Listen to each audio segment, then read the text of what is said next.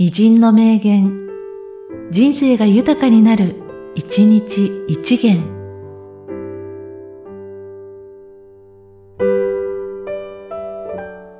1月31日、ジャッキー・ロビンソン。一流になれ。そうすれば物が言える。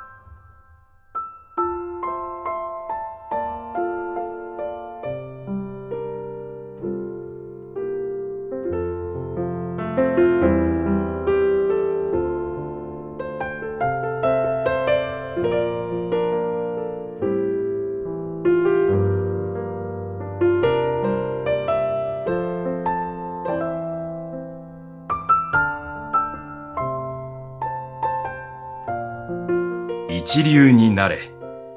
そうすれば物が言える。